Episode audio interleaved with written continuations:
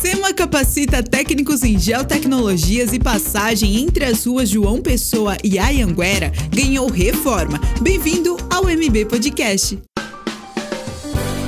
Olá, eu sou a Bruna Cristina e hoje é segunda-feira, dia 25 de julho. Profissionais da Secretaria de Recursos Naturais e Meio Ambiente de Barueri receberam ao longo desse mês curso de aperfeiçoamento na área de tecnologias, que estuda, por exemplo, topografia, sensoriamento remoto e o famoso GPS, entre outras frentes.